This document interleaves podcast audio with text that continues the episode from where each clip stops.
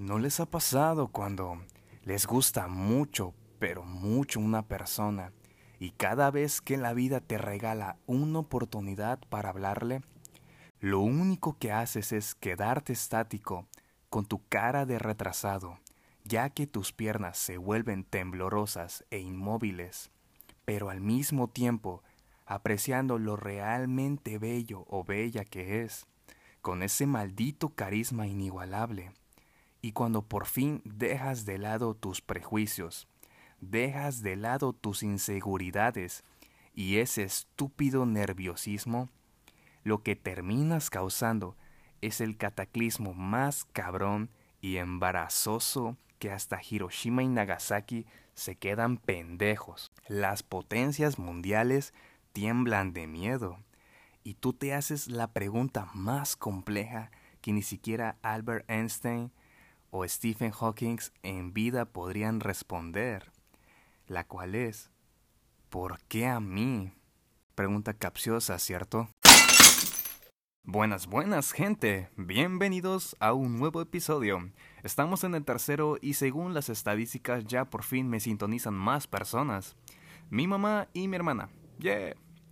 Por lo que habrán escuchado en el intro, ya adivinarán, ya habla bien imbécil, ya adivinarán el tema sobre voy a hablar.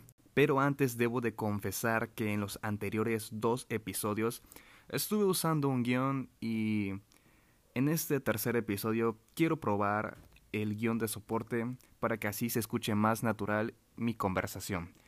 Ah, y por última cosa, espero que les haya gustado mi pronunciación toda pedorra de Albert Einstein pronunciando su nombre. Y bueno, bueno, ahora sí, comencemos. Bueno, primero que nada quiero explicar de qué se trataba mi trabajo para ponerlos en contexto. Eh, trabajaba en un súper, este, y yo era anaquelero. Un anaquelero se dedica a acomodar y rotar productos. Depende en el pasillo que te haya tocado. A mí me tocó en el pasillo de enlatados, así que me dedicaba a rotar pues todos los productos que estuvieran dentro de ese pasillo de enlatados. Y este y bueno, nada fuera de lo normal.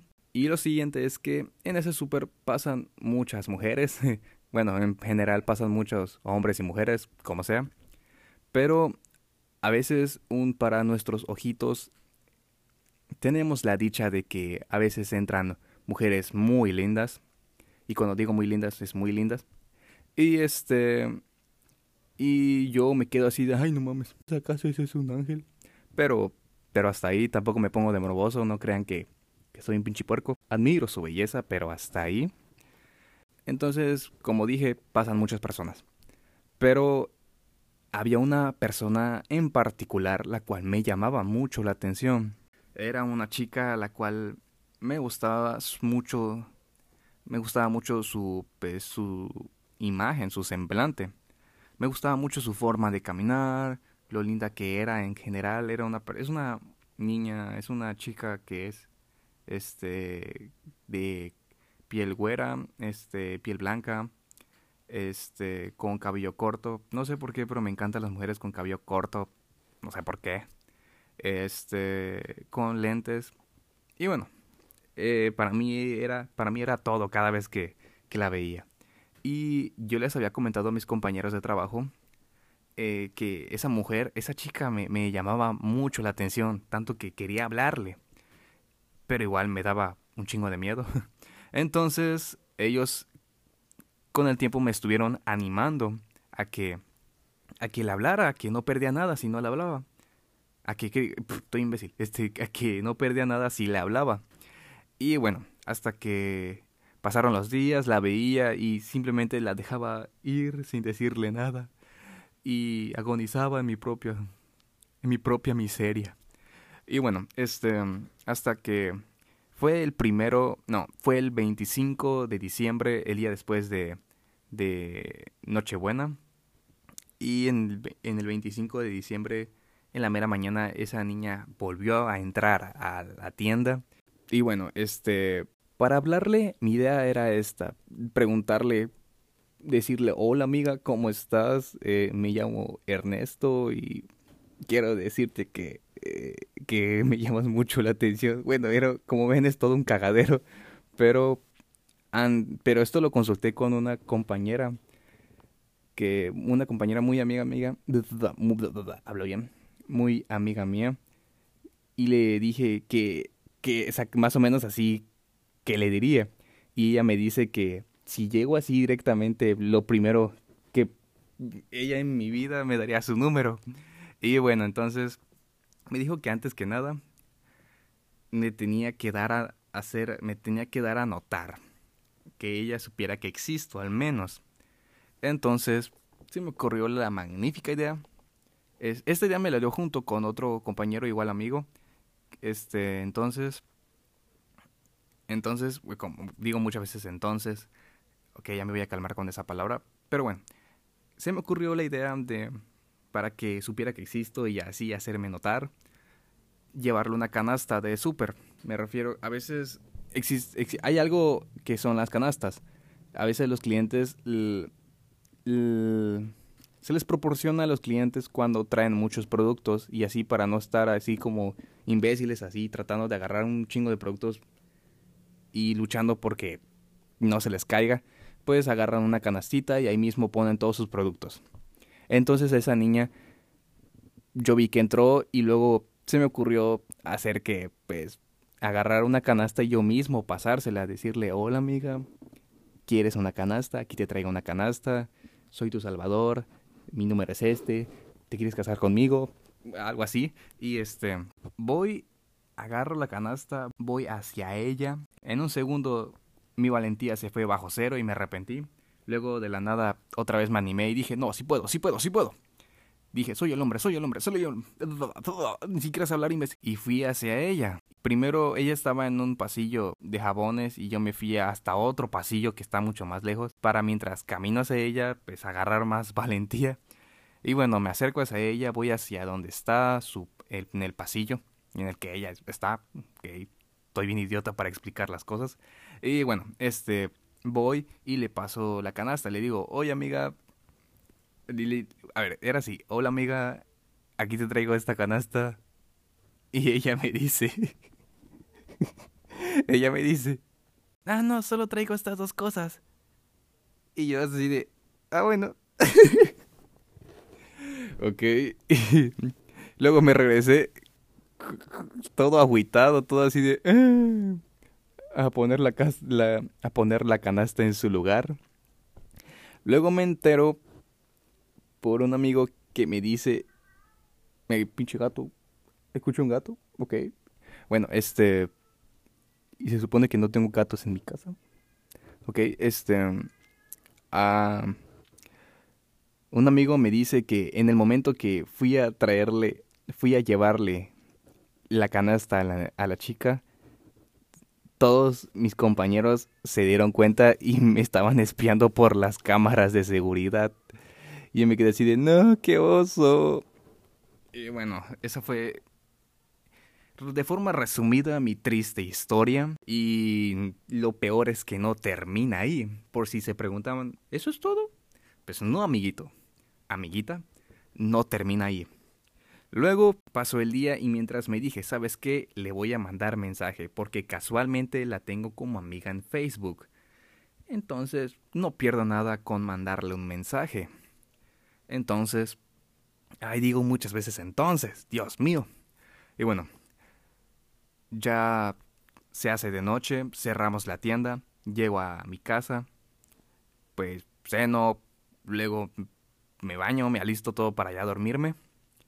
Y antes de dormirme, como a las 11 de la noche, eh, entro a Facebook y, y le mando un mensaje diciéndole algo así como que, a ver, voy a leerlo. A ver, déjenme buscarlo. voy a buscarlo para no mentirles, para que vean que no les estoy mintiendo. A ver, a ver, a ver, a ver, ¿dónde está? ¿Dónde está Messenger? Que creo, creo que le voy a tener que cortar aquí. A ver, a ver, a ver, a ver, a ver, a ver. Ah, aquí tengo el mensaje. Bueno, el mensaje dice así. Hola, buenas noches, amiga. Soy el chico que te trajo una canasta en el súper. No sé si me recuerdes. Dios. Y bueno, Entonces me dije, voy a esperar, voy a amanecer mañana, voy a despertarme mañana y espero que tenga una respuesta. Entonces me despierto y no, no tuve ninguna respuesta. No me, no me respondió el mensaje. Chequé si se había conectado y sí, se había conectado. Pero dije, puede ser que esté ocupada y no tenga el tiempo de responder el mensaje de un desconocido. Ok, voy a dar un... ¿Cómo decirlo? Voy a dar un tiempito más. Voy a... Voy a irme a trabajar como todos los días. Y bueno, dejaré que pase el día y luego en la noche regreso a mi casa y leo el mensaje. Y como dije, me tomé mi día de trabajo pues normal. Este, lo trabajé pensando en qué cosa me dirá hoy. ¿Será que me diga, sabes que todo este tiempo en secreto te estuve amando, te estuve deseando? ok, ¿no? y, y así me hacía muchas historias en la cabeza, como que igual pensaba que, y si me responde, ¿qué mierdas me andas hablando, maldito asqueroso? Eh, opresor de mierda o algo así y pero les digo mi cabeza en mi cabeza se, se en mi cabeza se hacían muchas historias y bueno este tanto como buenas como malas que terminaran bien terminaran horrible de la nada pensaba y si me demanda y, y ay, ay se me fue el gallo bien horrible amárranlo y bueno este y de hecho se lo dijo a un amigo, oye, este, ¿qué pasa si me dice algo malo?